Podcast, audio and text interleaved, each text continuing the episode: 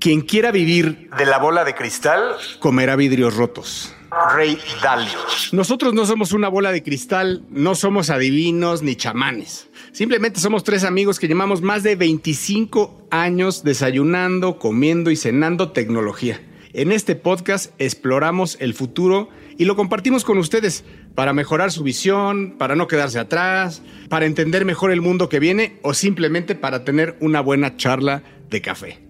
Mi nombre afortunadamente sigue siendo Jorge Alor, grabando desde la Ciudad de México y como siempre, al pie del cañón, desde Seattle, Washington, el HAL 9000 encarnado en humano, el señor Jaime Limón. Mi James, ¿cómo estás? Un gusto saludarte después de tanto tiempo. Don Jorge, igualmente desde aquí completamente operacional, con todos mis circuitos funcionando perfectamente. Y desde las cálidas llanuras bañadas por el sol de la costa oeste californiana, el Ray Dalio mexicano, toluquense, chorizo Dalio verde de Toluca, señor Mario Valle. Mi carnal, mi querido James, Jorgito Alor, don Emilio, me tengo la impresión de que la última vez de que grabé con ustedes en vivo fue en el otoño de 1997, así que me llena de gozo y de placer tremendo el estar con ustedes el día de hoy viéndoles sus caras horribles en este teléfono, saludándoles y muy contento de estar de nuevo en este esfuerzo auditivo que les hacemos con todo cariño cada semana o casi cada semana. Ya llevamos 55 semanas y con todo el cariño compartiendo, como dijo Jorge, esto que nos apasiona, que es la tecnología. Así que, pues mínimo nos merecemos, hágame usted el favor de que se suscriba, de que nos recomiende, de que nos haga un review, porque eso nos ayuda a tener mucho más visibilidad y que otras personas nos descubran. Bienvenidos, bienvenidas, bienvenides, como dice Jorge Alor. Esto es Mundo Futuro. Mundo, mundo futuro. Mundo futuro. El principio del fin. Es una producción de Sonoro con Jorge Alor, Mario Valle y Jaime Limón.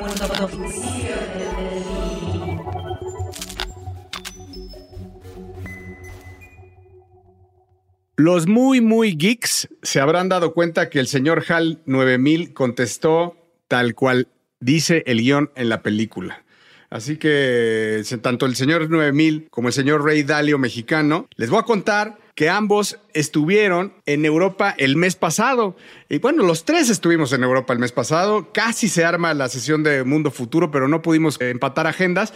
Pero resulta que estos dos señores que están con nosotros y que ustedes tanto quieren, estuvieron en una expo de videojuegos, vamos a decirlo así, que se llama Gamescom, que es yo creo que es de las más grandes. Es la más grande, es la más grande del mundo. No, allá ya tiene un año récord de cuatrocientos y tantos mil. Es una locura, es una locura. Sí, sí, sí. Hubo, hubo en algún momento casi medio millón de personas. 2019 poquito más de 350 mil. Ya soltaron los números del 2022, que fue la primera vez después de la pandemia. 295 mil almas estuvieron presentes. Y cuando caminas entre los pasillos, casi las ves todas al mismo tiempo. Es una locura. Exacto. Es, un evento, digo, hay eventos bien interesantes en Latinoamérica, obviamente. Está el, Brasil Game Show, que es gigantesco también, pero yo creo que nada se le parece a la manera en que invaden Colonia, Alemania, que se llama la ciudad Colonia. Eh, de toda Europa llega gente y es una locura, ¿no? Pero, y este año fue, la verdad, muy bonito regresar a sentir otra vez cómo se siente estar en un evento de videojuegos. Oye, James, si no mal recuerdo, el CES debe de tener como 120 mil almas. O sea, Vaya, si ese dato lo, lo, confirmo ahora, estamos hablando de tres Cs. O sea, si lo ves así como hablar de tres Cs. Fácil. Sí, es, una locura. Es una locura. Es una cantidad de gente brutal. Y además, la gente que ya lleva mucho tiempo, pues son, ves a los expertos que traen su propia silla, ¿no? Porque saben que van a estar esperando una hora para jugar algún juego. Eh, y son, es un centro, un centro de convenciones muy grande y se llena al 100%. Es muy impresionante. Es un evento de industria y también es un evento de, fans, ¿no? O sea, también va, va, es, combinado. Y es el modelo muy común de estos eventos donde tienes un día de prensa, y luego se abre al público y generalmente son cuatro días, ¿no? Jueves, viernes, sábado, domingo. Y no solo eso, James, aquí en esta ocasión desde el 2017 y en esta ocasión se repitió, eh, sucedió otro evento al ladito de Gamescom, que es un evento dirigido a los desarrolladores. Entonces, en realidad, por un lado comienza DevCom, que así se llama DevCom, un evento de educación para desarrolladores, donde se junta un poco la crema innata de los desarrolladores a nivel mundial, y luego el día de prensa y los dos días de negocios que comentas. Lo que está curioso, Jorge, es que la cantidad de consumidores que asisten de estos 295 mil fácil unas 250 mil personas son consumidores de toda Europa que llegan a Gamescom y las otras menos de 50 mil son personas que tienen que ver con la industria. Tal cual, es el, Glastonbury de los videojuegos. Y ahora estamos de manteles largo. ¿Por qué? Porque pues tanto Jaime como Mario pues son de las personas que yo más respeto con más años en México, en el área específicamente de videojuegos. Eh, Jaime, para los que no saben, pues tiene eh, a, su cargo unas áreas de las principales áreas de Minecraft eh, y trabaja en Seattle, Washington, por eso transmite desde allá. Y Mario pues tiene una su vida dedicada a los videojuegos, al principio con EA y ahora con temas eh, de VR eh, y metaverso, etcétera. Entonces, los dos me interesa mucho que nos hablen de qué vieron en Colonia, qué fue lo que les impresionó, les impactó, algo que les haya desilusionado también. James, en especial a ti, ¿Qué fue algo que hayas visto que más te haya impresionado? Bueno, fueron varias cosas. Una es que al parecer todavía hay muchas empresas que o ya lo pensaron o también ya cambiaron su estrategia, pero Sony y Nintendo no estaban ahí. Electronic Arts tampoco. Electronic Arts tampoco. Entonces hacían falta algunos jugadores grandes de la industria que generalmente tomaban mucho espacio y tenían mucha presencia, no estuvieron ahí. Eh, ¿Quién sabe si cambien su... ¿Sabes por qué? Eh, mira, en algunos casos obviamente es por, están esperando, no sabían que tan, tanta gente podía llegar a estar ahí, hay temas de pandemia, este, donde eh, en base a sus ah, objetivos de, cómo llegar a la gente. Políticas, creencias. Tienes por ahí eso. Por el otro lado también hay muchas empresas que les ha ido muy bien la transformación hacia eventos digitales. Eh, estos eventos presenciales son inversiones muy grandes y hay algunos que, por ejemplo, Nintendo, Nintendo se está enfocando muchísimo en hacer sus directs, hacer sus videos donde presenta las cosas a todo el mundo al mismo tiempo vía digital y, sí, están cuestionando mucho qué tanto evento físico quieren hacer. ¿Qué más? ¿Qué más viste de cara y, si nos puedes contar un poco qué viste de cara como a la evolución de los videojuegos, al, al, futuro? Eh, ¿qué, hubo de, noticias? Pues fíjate, y Mario, no sé si coincidas conmigo, pero me impresionó mucho el enfoque hacia lo retro. Eh, desde los nuevos juegos, los juegos indie, pero también los juegos grandes, las franquicias grandes, mucho, no ve, de hecho me sorprendió no ver casi VR. Había VR, pero era limitado. Eh, no había juegos así que hablaran mucho de la resolución, y, sino era mucho el enfoque hacia el gameplay, el, jugar con muchas personas. Eh, otra de las cosas que me impresionó muchísimo es el stand de TikTok que estaba ahí.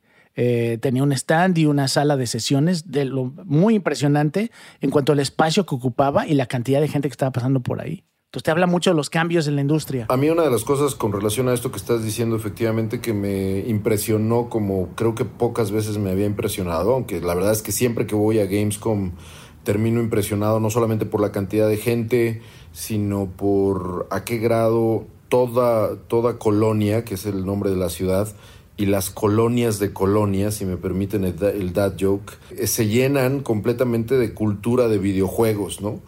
Independientemente de esto, que no es sorpresa y que no me sorprendió como tal, porque todos los años a los que he ido, llevo más o menos siete, ocho años en distintas ocasiones que he estado en este, en esta, en este evento, lo que me sorprendió es que jamás había visto tanta oferta independiente en un evento me dejó impresionado porque nunca antes había yo visto a tantos desarrolladores independientes y con desarrollos independientes para aquellas personas que no están familiarizadas con el concepto de desarrolladores independientes, estoy hablando incluso de desarrolladores individuales, personas solas que van a Gamescom a presentar su juego. Esto me sorprende por dos razones y estoy seguro que James tú vas a coincidir conmigo, pero es un testimonio absoluto del proceso de democratización que está viviendo la industria. ¿Qué quiere decir esto de democratización? Quiere decir que cualquier persona, cualquier grupo de personas que sepa utilizar Unreal o Unity, que son los motores para crear videojuegos, tienen cada vez más mayores probabilidades de lanzar un juego exitosamente, ¿no? Te hago una pregunta. No es como cuando ¿Te acuerdas que en la industria del film en algún momento dijimos, ah, este, hoy eh, los teléfonos pues, van a poder hacer, o las cámaras que antes costaban este, millones y millones de dólares, ahora pueden, están al alcance con cámaras súper potentes que cuestan quizá eh, dos mil dólares, ¿verdad? Este, y eso va a exponenciar que haya muchísimo eh, film independiente. Y, y, sí sucedió, pero hubo una transformación también, ¿no? O sea, sucedió junto con una transformación.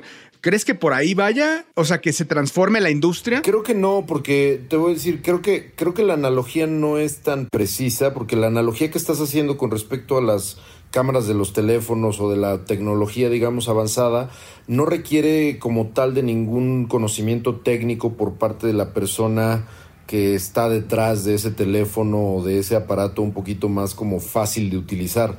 Y cuando estás hablando de, de, aprender a utilizar Unity o de aprender a utilizar Unreal, pues no son herramientas nada fáciles de utilizar. O sea, son herramientas que siguen siendo igual de complejas que cuando costaban miles de dólares. Aquí la, la, la, diferencia en realidad es que son herramientas que hoy son gratis porque tanto Unreal como Unity tienen un modelo de negocio completamente distinto que es baja el motor, construye tu videojuego y cuando lo lances, dependiendo cuánto dinero vendas o cuántos videojuegos vendas, me pagas a mí royalties a partir de lo que vendas. Pero sigue siendo igual de complejo, entre comillas, aprender o es necesario aprender a programar, es necesario aprender a diseñar un juego, diseñar un nivel, diseñar, no sé, el, alma del juego no es, digamos, como, no son enchiladas, como decimos en México, ¿no? Entonces, creo que definitivamente la, el proceso de democratización sin duda va a seguir sumando a, y a ver qué opina Jaime de esto que voy a decir la, la acordémonos que la industria en su totalidad vale 180 mil millones de dólares. Yo creo que los indies no representan ni 10 mil, algo entre 10 mil y 15 mil millones de dólares, quizá 20 mil millones de dólares, a lo mejor los más los más este, pesados, los indies más pesados. Pero yo dudo muchísimo que sea una industria de más de 20 mil millones de dólares. Lo que estamos hablando, yo creo, y me gustaría tu opinión, Jaime, es que vienen cosas súper interesantes a nivel crecimiento de la industria independiente, creo yo. Sí, y fíjate, retomando lo que dijiste, Jorge, de, de la, el acceso a la tecnología, eh, yo, yo sí lo asociaría un poco, y te voy a decir por qué, la cantidad de títulos, cuando tú pasabas por la zona indie, que antes en esas expos eran, las zonas indie eran súper chiquitas, ¿no? Tú más bien buscabas a Nintendo, Sony, Xbox, ibas a Ubisoft, y, y aquí había zonas grandísimas con muchísimos títulos, medianos, chiquitos, eh, muchos juegos diferentes. Creo que nos estamos empezando a acercar a lo que está pasando con video donde como ya es más fácil la producción, ya te puedes acercar como persona o como pequeño estudio, pues vamos a ver muchísima oferta. Y entonces lo complicado, regresando al, modelo de streaming de video, es cómo descubres esos contenidos y pues, la competencia es brutal, ¿no? Es, estás peleándote con los más grandes y los más chiquitos. Entonces creo que sí, como dice Mario, vamos a ver muchos más títulos, más creatividad, pero al mismo tiempo todos esos, todos esos juegos están peleando por lo mismo que es tu tiempo.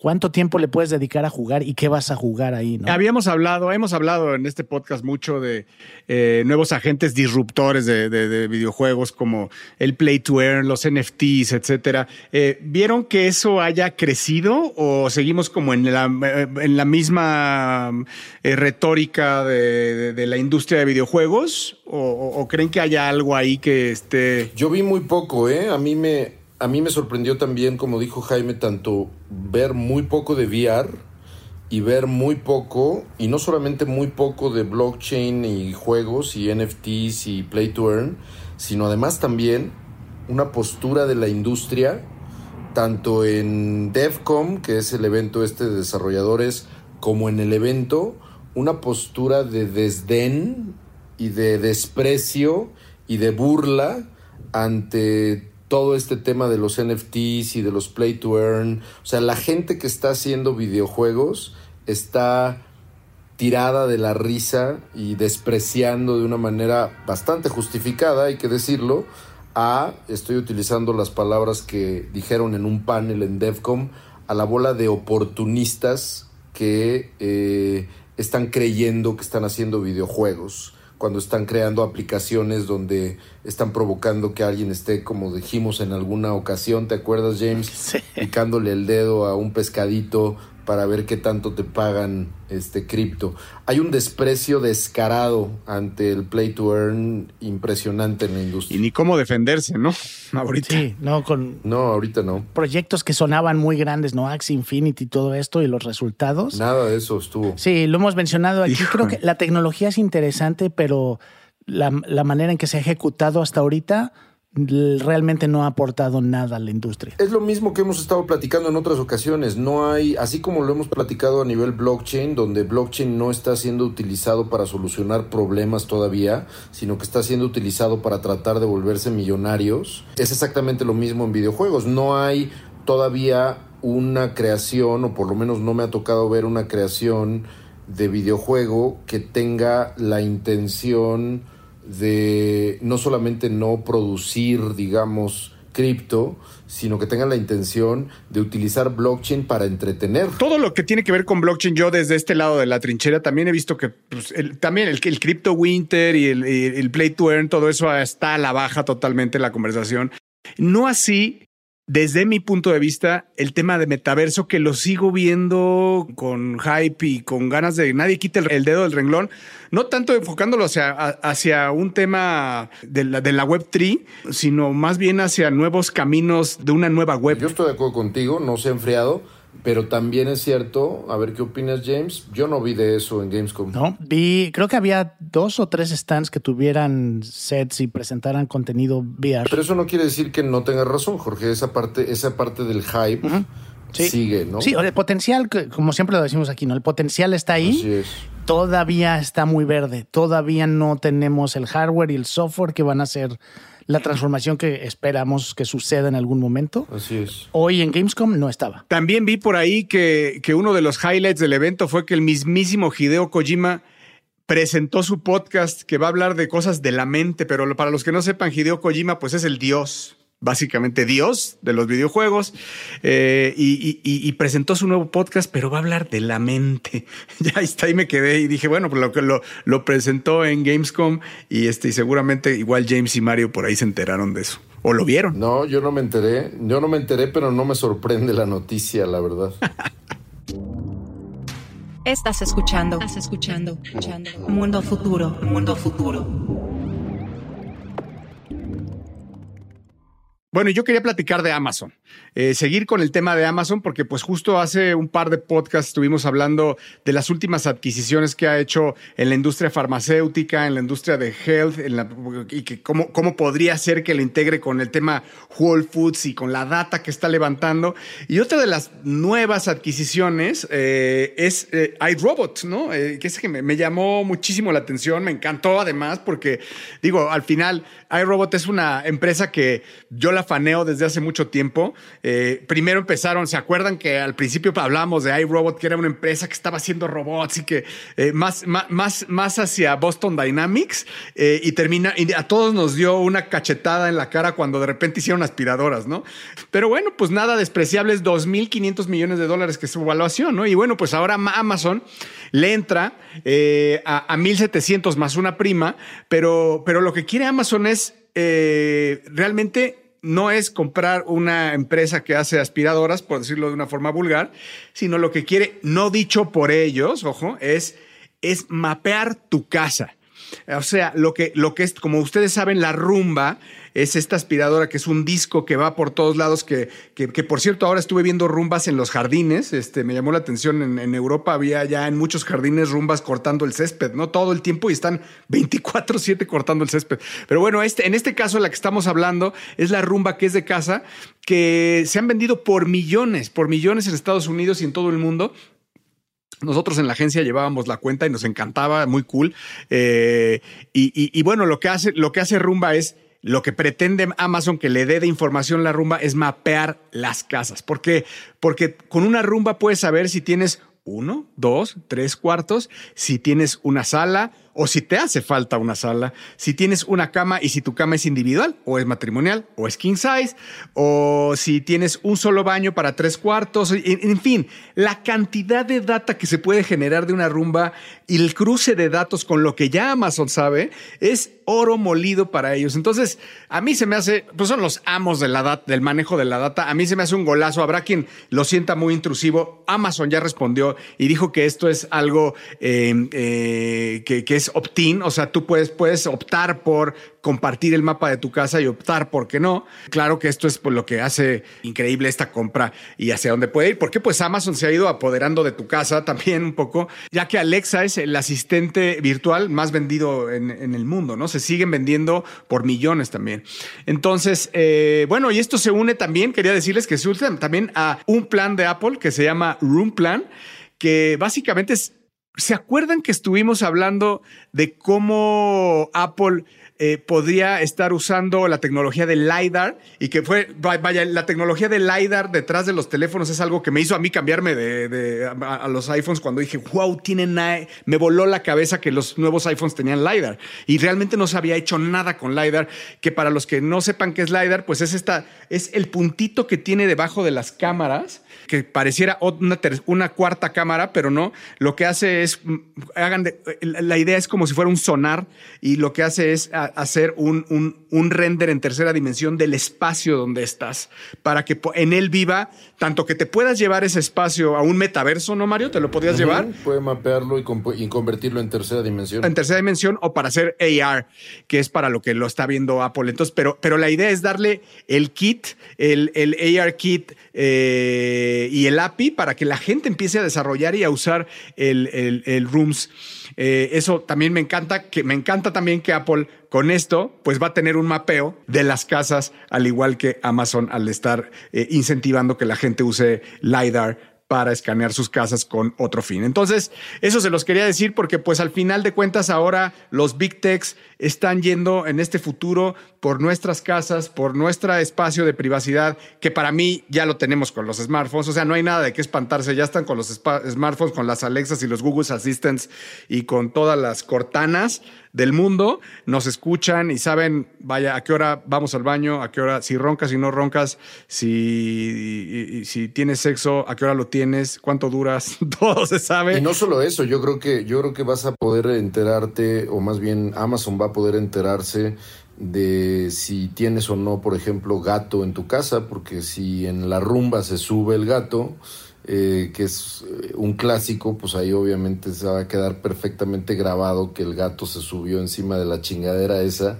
y entonces van a decir qué raza es, cuánto pesa, etcétera. Entonces, ese es un dato fundamental para poder mapear a qué grado nos exponemos a que la conquista de los gatos de esta civilización humana suceda en los siguientes 150 años. Las mascotas, ¿no? En general. Y además, Amazon tiene los datos de que la gente que tiene mascotas y no tiene hijos generalmente gasta más en las mascotas. En los perrijos. Eh, a veces, o igual que si tuviera un bebé. Entonces, los perrijos. Entonces, y fíjate qué interesante, Jorge, porque conforme me estabas, nos estabas platicando todo esto, ambas empresas, ambas empresas, uno las, las piensa como Apple hace hardware y Amazon me vende cosas.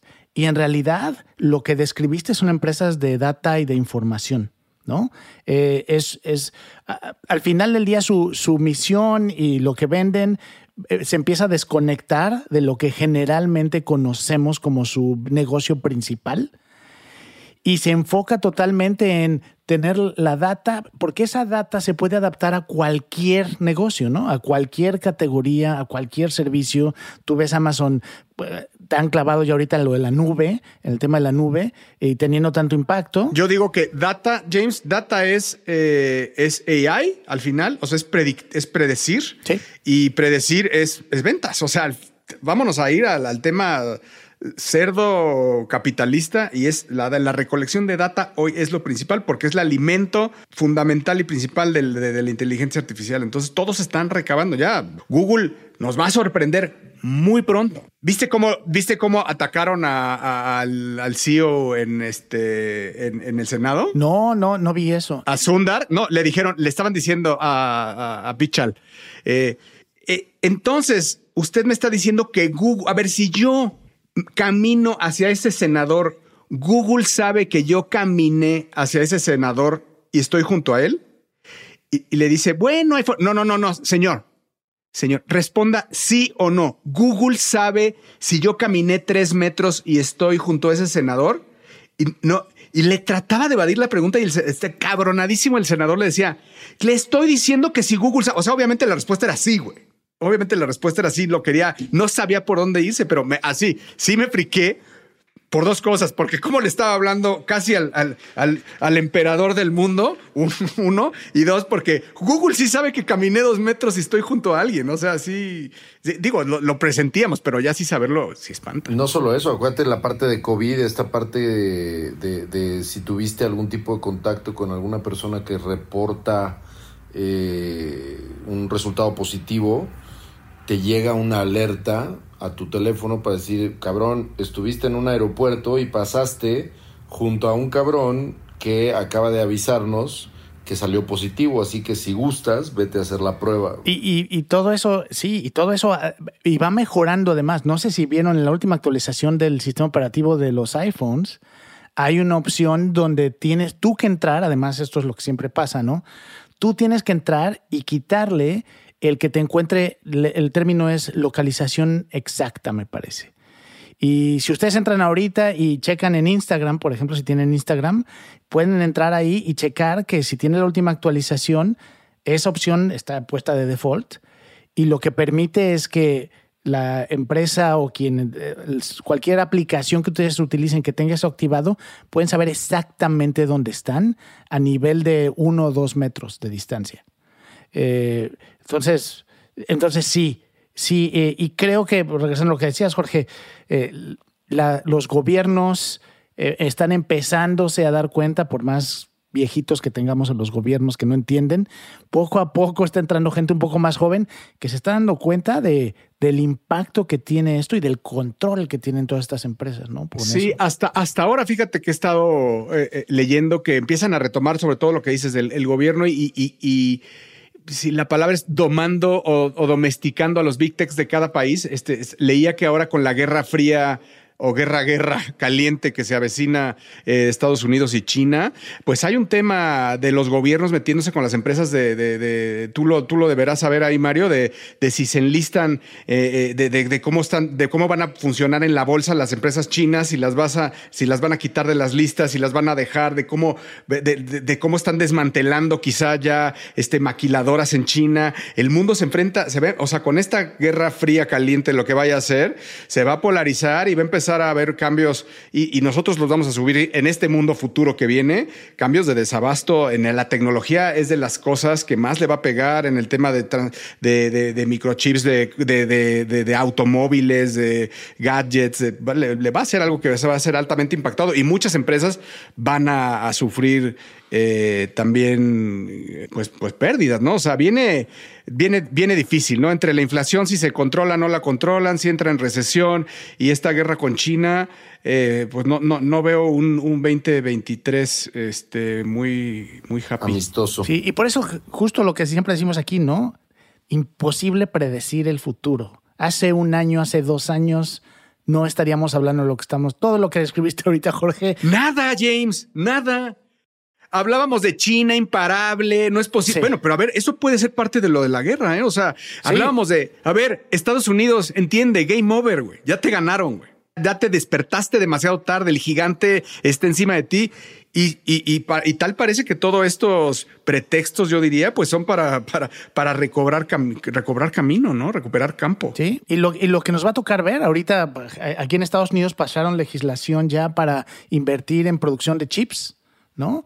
Eh, en producción de chips locales, Sí. porque ya lo ven venir, porque ya está pasando. Buenas, no- oye, hay buenas noticias para México, ¿no? O sea, yo, ya, ya, ya se habla de varias, de varias inversiones fuertes en maquiladoras en frontera. Si no tuviéramos el. Ah, el venga, presidente venga, que venga, tenemos, déjate venir. Si no, tener, si no tuviéramos el presidente que tenemos, a quien le mando un cordial saludo, eh, definitivamente sería una gran oportunidad para México, pero. Pero ahí está, ahí está Marcelo, hombre, ahí está Marcelo, la cacha, la cacha. Estás escuchando. Estás escuchando. escuchando. Mundo futuro. Mundo futuro. Y bueno, para contrastar un poquito todo lo que estamos hablando del mapeo y la digitalización de nuestras casas, estamos viendo y les quería platicar una tendencia bien interesante en un tema que llevamos 20 años platicando.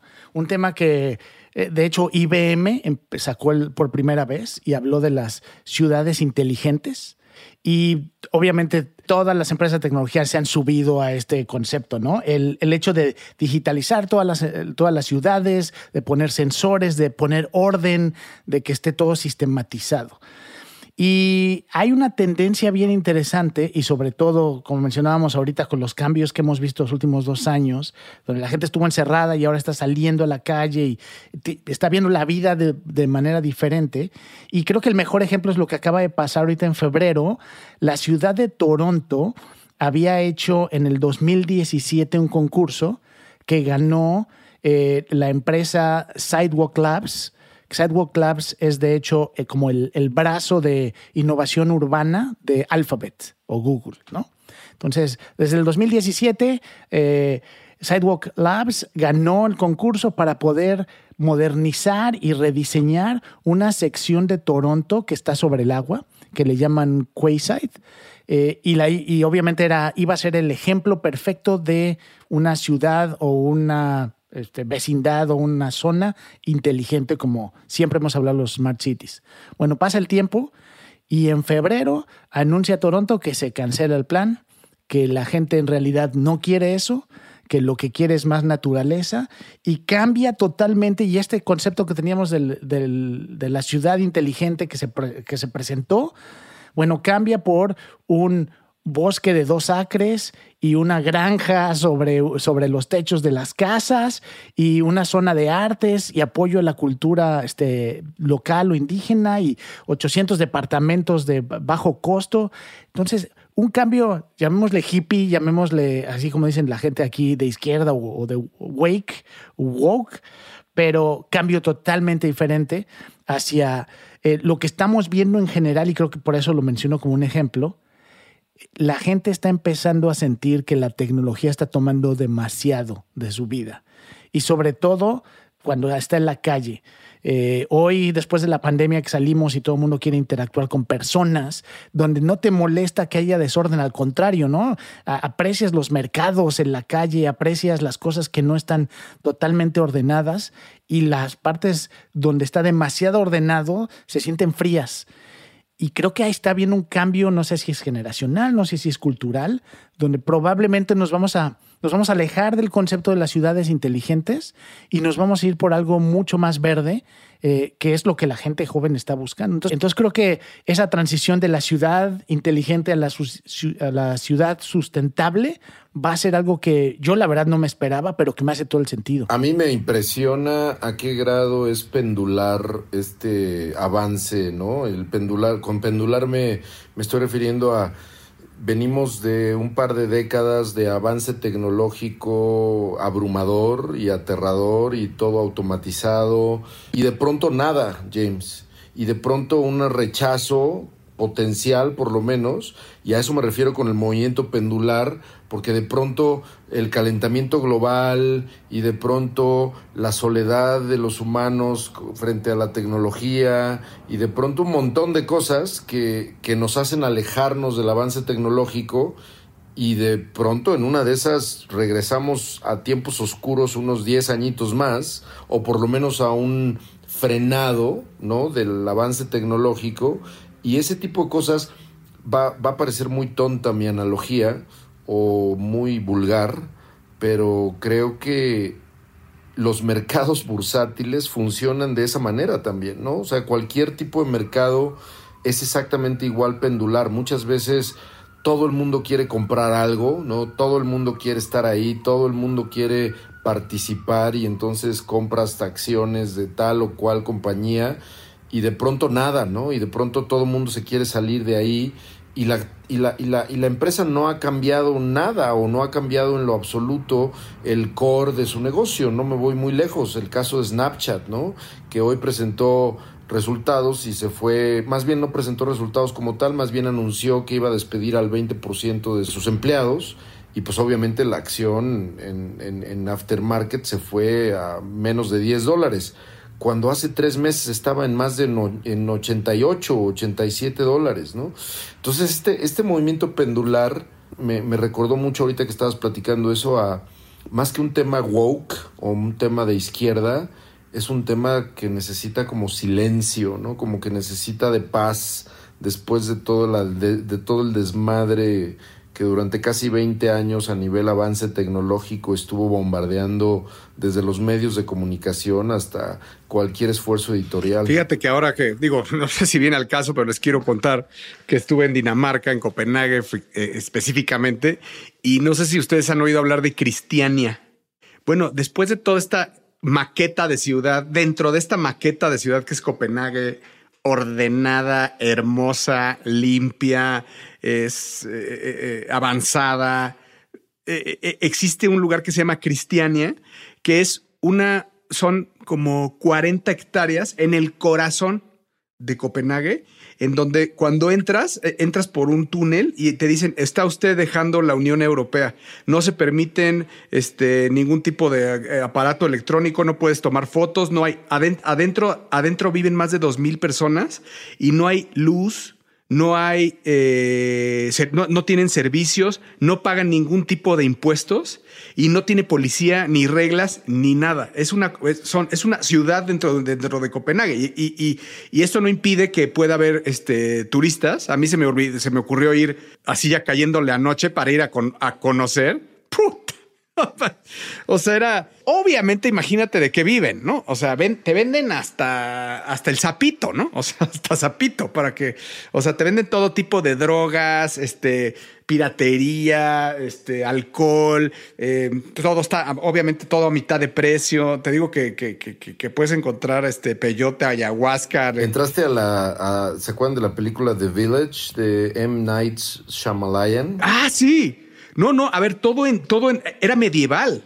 O sea, no, o sea, había como edificios de departamentos todos abandonados, la gente descalza en los parques, muy hippie, muy como lo que está diciendo. O sea, te lo estoy llevando a la exageración, a la exageración y contándoles esta anécdota un poco, pero sí lleno de, de, de, de jóvenes, de parejas y en los parques, o sea, de que se van ahí a chilear lejos de, de, de los que no quieren estar en las ciudades, ¿no? Claro, las ciudades también, también nos tocó ver y lo platicamos antes del podcast, que, que, que, que Europa es un boom ahorita todo lo que tenga que ver con contacto humano, los cafés, hasta las cafés, los museos, los ríos, las playas llenas, todo, ¿no? La presencia.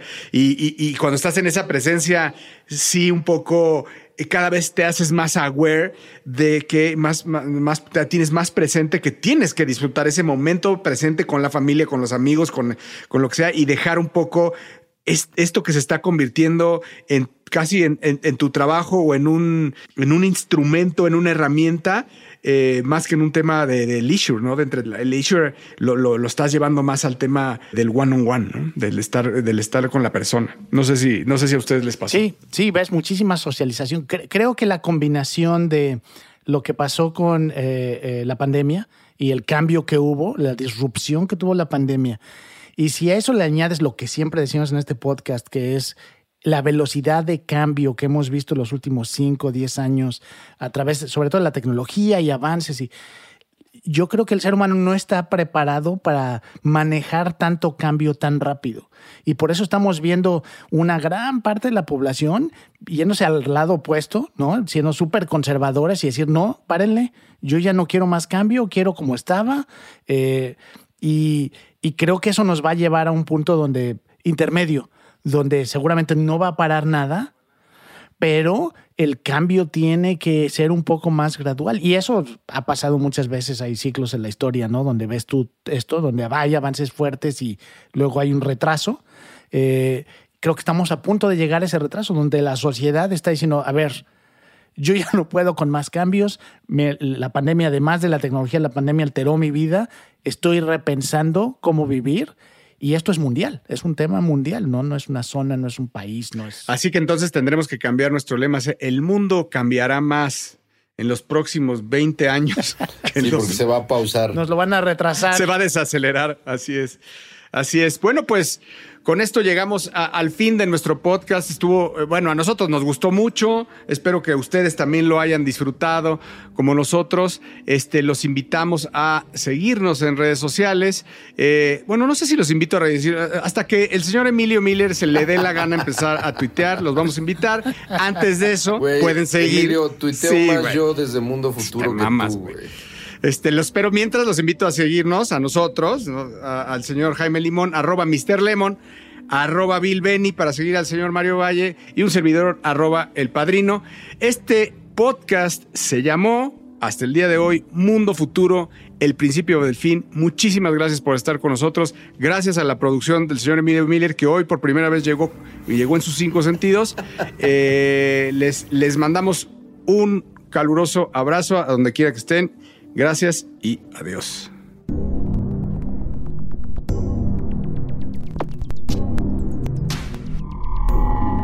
Esto fue, esto fue, Mundo Futuro, Mundo Futuro, el principio del fin. Síguenos en Twitter, Spotify y Apple Podcast.